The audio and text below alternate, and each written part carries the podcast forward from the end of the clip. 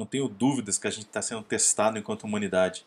E a solução só vai vir de uma ciência aplicada, de uma ação pública coordenada e de muita solidariedade.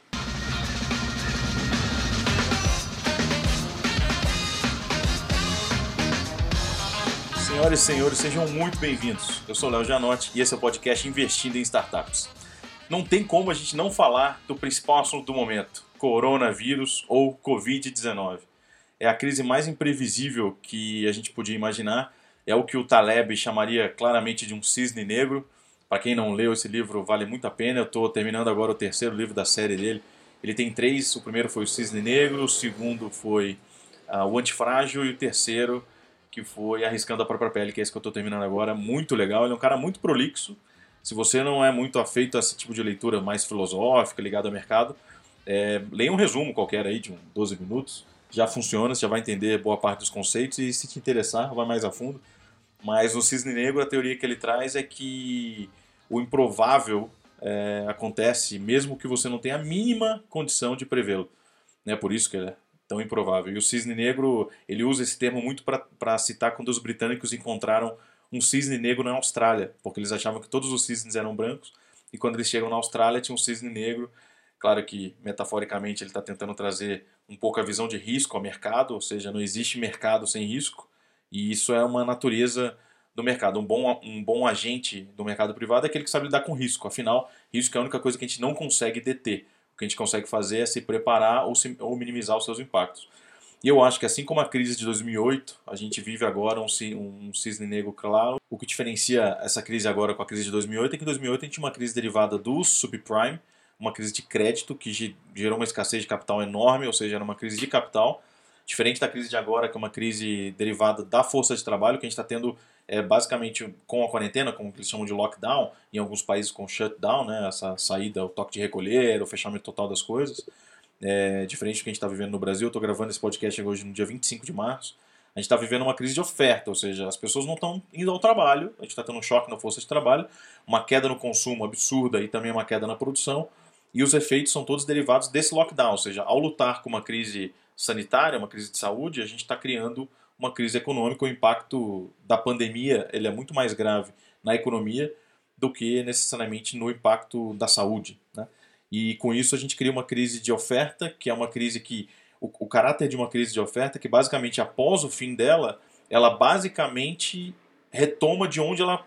do seu início. Claro que os impactos perduram por longo prazo, mas do ponto de vista de a relação capital-trabalho, ela é, retoma de onde ela estava, claro que no ritmo mais lento, mas é diferente de 2008, porque em 2008 a gente demorou é, semestres para retomar o ritmo econômico. Né? A recessão durou muito mais, porque era uma crise de capital.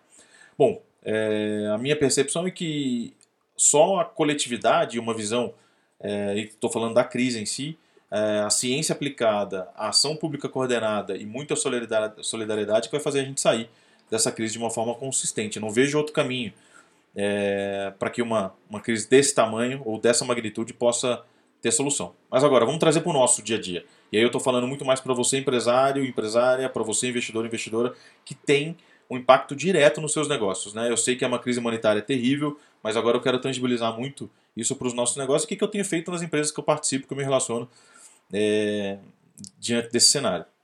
Primeiro, eu dividi em cinco pontos. Tá? Primeiro ponto eu chamei de faturamento, ou seja, como é que a gente vai minimizar a perda de faturamento todo mundo vai ter faturamento impactado. É, em diferentes graus, e isso é a grande verdade dessa crise, mas todo mundo vai ser afetado de algum jeito. É, se você é um daqueles sortudos que está tendo um impacto é, positivo, é, eu sugiro lidar bem com esse movimento, até porque você tem que perdurar os níveis de investimento perante seu faturamento. Mas a grande maioria está lidando com perda de faturamento. Então, dentro do seu, da sua startup, do seu, do seu negócio, seja ele maduro, seja ele uma startup, seja ele um negócio tradicional, de que forma ele vai ser afetado com a perda de faturamento. Que tipo de coisa você pode fazer para não perder faturamento? Eu tenho falado muito com, com as equipes aqui que agora é o momento dos CS, né, dos Customer, Customer Success, trabalharem ativamente para manter a base é, fiel e faturável. Né? Porque a gente vai ter pedidos de renegociação, pedidos de perdão, pedidos de, de posterga, postergamento. Postergamento? enfim, me ajuda a achar esse substantivo. Mas todo mundo vai pedir para dar essa adiada né, né, no seu pagamento com você, assim como você está fazendo com alguns fornecedores, alguns vão fazer com você. Então, quanto mais B2B, é, mais essa relação ela é controlável. Quanto mais B2C, mais difícil vai ser ver suas lojas não tendo, não recebendo ninguém, né? Eu já tenho tido relatos de e-commerces com 70% abaixo de faturamento. Para vocês terem ideia, gente, eu, eu, sou conselheiro de uma companhia que tem uma rede de lojas de varejo de alimentos, é, tem 17, 17 lojas, o faturamento está chegando a um décimo do que era em dias normais. Né? Então, mesmo nos piores dias.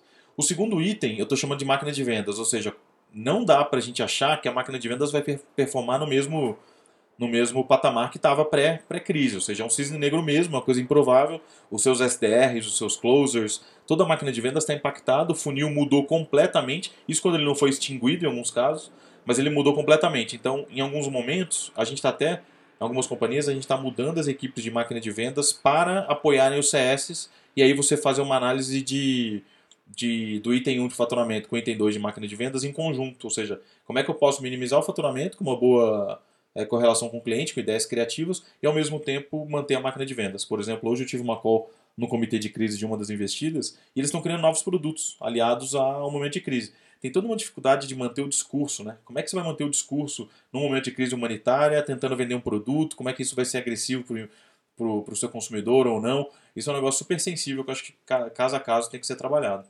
O terceiro item eu estou chamando de runaway. Ou seja, a revisão de fluxo de caixa, né, gente? E aí, como é que está seu fluxo de caixa para os próximos 45 dias de lockdown? Eu sei que existe uma previsão hoje, 25 de março, a perspectiva de até o dia 7, 8 de abril, a gente tem uma, uma visão clara de como é que está o achatamento da curva no Brasil. E esse achatamento depende muito é, das medidas que vão ser tomadas. É, ontem teve um, um, um, pronunciamento do nosso presidente, é, do Jair Bolsonaro, falando claramente de um. mostrando uma discordância entre ele e a equipe executiva, né, do Ministério da Saúde e afins e uma, uma, um desalinhamento claro com os governadores e prefeitos. Você tem prefeitos, por exemplo, dentro do estado do Paraná, é, que proibiram, proibiram qualquer tipo de entrada de placas de fora da cidade dentro da cidade. Ou seja, isso é um quase um shutdown absurdo. Mas tem prefeitos que não fizeram nem metade disso. Tem lugares que ainda não fecharam os comércios, tem lugares que as pessoas estão frequentando, enfim, cidades que fecharam os parques, fecharam cidades que não fecharam. Ainda estão muito é, desreguladas e desalinhadas as ações, as ações de lockdown mas existe um movimento muito claro de que a gente não tem uma demanda e uma oferta estabelecida nos próximos 45 dias. Então, revise seu fluxo de caixa. Se você tinha um runaway de 10 meses, estica ele para 14 meses. Só um parênteses aqui, o que é runaway? Como é que eu estou tratando esse conceito? É o quanto de dinheiro você tem em caixa até que você tem que captar mais. Isso eu estou falando claramente para as companhias que trabalham com fluxo de caixa negativo, que ainda estão no movimento de aceleração e de, às vezes, procurando o product market fit, ainda estão desenvolvendo protótipo, enfim, dependendo do seu estágio, você tem um runaway diferente, que depende do que eles chamam do cash burn, ou seja, de quanto caixa você está queimando por mês para fechar suas contas, né? Porque o seu faturamento ainda não responde pelas suas despesas. Logo, você está queimando caixa, você tem um cash burn, então é hora de avaliar o seu cash burn para esticar o seu runaway, ou seja, quanto tempo você chega, né? com o dinheiro que você tem em caixa. É, a minha recomendação, visto o grau de incerteza, para ser bem conservador, eu trabalho com 18 meses. Puxa, é muito difícil ter 18 meses de, de caixa nessa fase. Então, tenta trabalhar com 12. Para as minhas investidas, dependendo dos estágios, eu tenho companhias que estão na série B, tem companhias que estão. A gente acabou de fazer o investimento anjo, a gente está tra tentando trabalhar com uma média de 12 meses.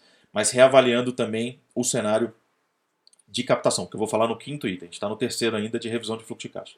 Quarto item, o que, que a sua startup pode fazer pela sociedade? Ou seja, existe alguma coisa, pensando do ponto de vista humanitário, que a sua startup possa fazer para a sociedade? Não sei qual é a ideia, tá? Isso depende de cada um dos negócios. Eu tenho provocado todos os, minhas, os meus investidos para fazer essa reflexão. Eu sei que é muito difícil. O item 1, 2 e 3 já são tá, muito desafiadores, o tamanho desse, desse desafio é imenso, mas se a gente conseguir chegar no item 4, seria muito legal que a sua startup tivesse algum tipo de iniciativa do ponto de vista humanitário. E o quinto item, fundraising, captação de recursos, é muito casado com a questão do runaway que a gente falou no item 3, mas de que forma você vai é, trabalhar a sua estratégia de captação dentro desse novo, cenário de, de, fundraising. É claro que mudou muito. É, dentro do cenário de venture capital, a gente tem trabalhado com uma visão de que vai acontecer uma seleção natural. É, é impossível, o capital vai ficar um pouco mais restringido, mas, puxa, Léo, os, os, fundos de venture capital já estão captados, não tem muito sentido é, que eles não vão investir mais. Eu, falei, eu acho que eles realmente não vão parar de investir, mas é natural que todo ser humano que tenha, que esteja nessa crise, esteja com é uma percepção de risco muito maior. É, as análises vão ficar mais duras. Isso já tinha acontecido primeiro no último trimestre do ano passado por conta dos casos Ubers e Works da vida, que geraram uma atenção diferenciada para a saúde de fluxo de caixa e é, toda a discussão de demanda subsidiada. Mas também agora a gente precisa trabalhar é, esse cenário de aversão a risco. É natural que todo, todo ser humano atrás de uma mesa esteja com mais aversão a risco do que estava antes dessa crise. Tá? É natural e totalmente compreensível. Quem não tinha captado, aí pensando nas investidas, né? Quem não tinha captado, rever seu plano de captação. Será que você tem que colocar um pitch deck na rua em maio? Tem que colocar um pitch deck em junho? É inevitável que isso aconteça?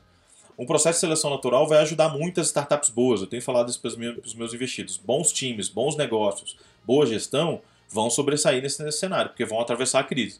Vão fazer lá o dever de casa 1, 2 e 3 bem feitos e vão atravessar essa crise e vão chegar no, no volta da crise. Como uma crise de oferta, lá do começo que eu estava falando, quando a gente retomar a crise, é retomar quase que no mesmo, no mesmo ritmo que a gente estava antes. Claro que tem um processo de reaceleração, mas a gente tende a retomar, porque a gente não tem uma crise profunda de capital, é, a gente tende a retomar é, em ritmos pré-crise. Então, assim, o é, que, que você pode fazer para reavaliar o seu processo de fundraising? Eu tenho fe feito uma reavaliação profunda, tá? Por coincidência, das minhas investidas, só uma delas a gente estava num processo de captação de série A, agora planejado para maio, e eu estava no meio de uma outra captação dentro da, de uma outra companhia, e aí é, bem mais próximo que eu cheguei a ser presidente e tudo mais, ela já, a gente está reavaliando profundamente, que é uma captação basicamente nos Estados Unidos, e a gente repensou, será que a gente realmente precisa, vai ser mais dolorido ou não? A gente está bem justamente nesse momento de reavaliação. Então vale, eu acho que é super saudável. Quem tiver dúvidas e quiser trocar algumas ideias em relação a isso, eu estou super à disposição. A minha, minha, eu não queria me alongar muito, então eu me comprometi a fazer podcast cada vez mais curtos, aproveitando o home office. Quem viu no meu Instagram ali é, que eu tenho feito todos esses conteúdos para serem mais curtos e diretos. Então vou tentar encaminhar já para o final. A certeza que eu tenho, gente, que vai ficar tudo bem. É, em toda, toda crise tem três coisas. Nunca percam isso de vista. Uma data para acabar, novas oportunidades sempre surgem, e ela deixa ensinamentos para toda a vida. Guardem isso, tá? Isso é uma, uma mensagem que eu recebi de um amigo aqui, do Ricardo Moraes, e ficou muito forte para mim que essas são três verdades que a gente tem em toda crise.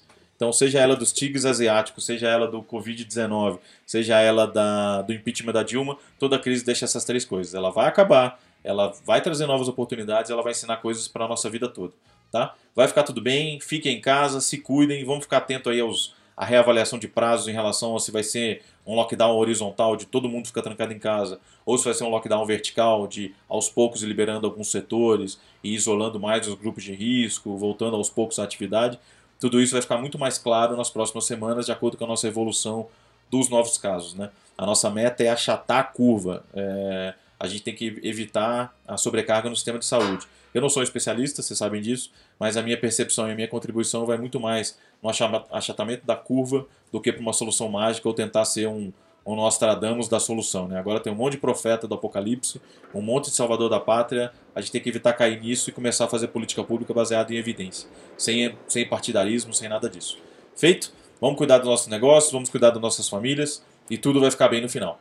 Tá bom? A gente volta. Eu quero voltar ainda essa semana com uma entrevista muito legal Estou quase convencendo a Jaque a, aproveitando que a gente está fazendo um, um compartilhamento de home office, ela participar do próximo episódio e a gente falar um pouco de aspectos jurídicos das startups.